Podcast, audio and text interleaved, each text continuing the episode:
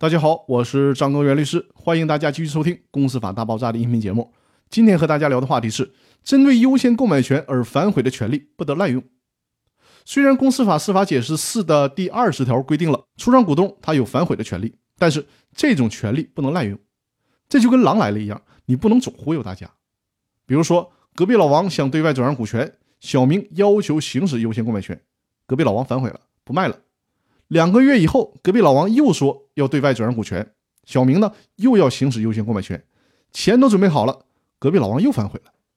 连续这三次，隔壁老王都反悔。这个时候，小明急了，于是呢把隔壁老王告到了法院，要求隔壁老王你别折腾了，既然我行使了优先购买权，反悔也没有用，必须把这个股权卖给我。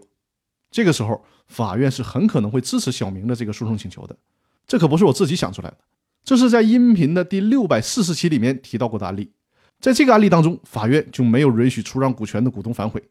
而是直接判令其他享有优先购买权的股东优先购买权成立，强制出让股权的股东履行优先购买权的合同。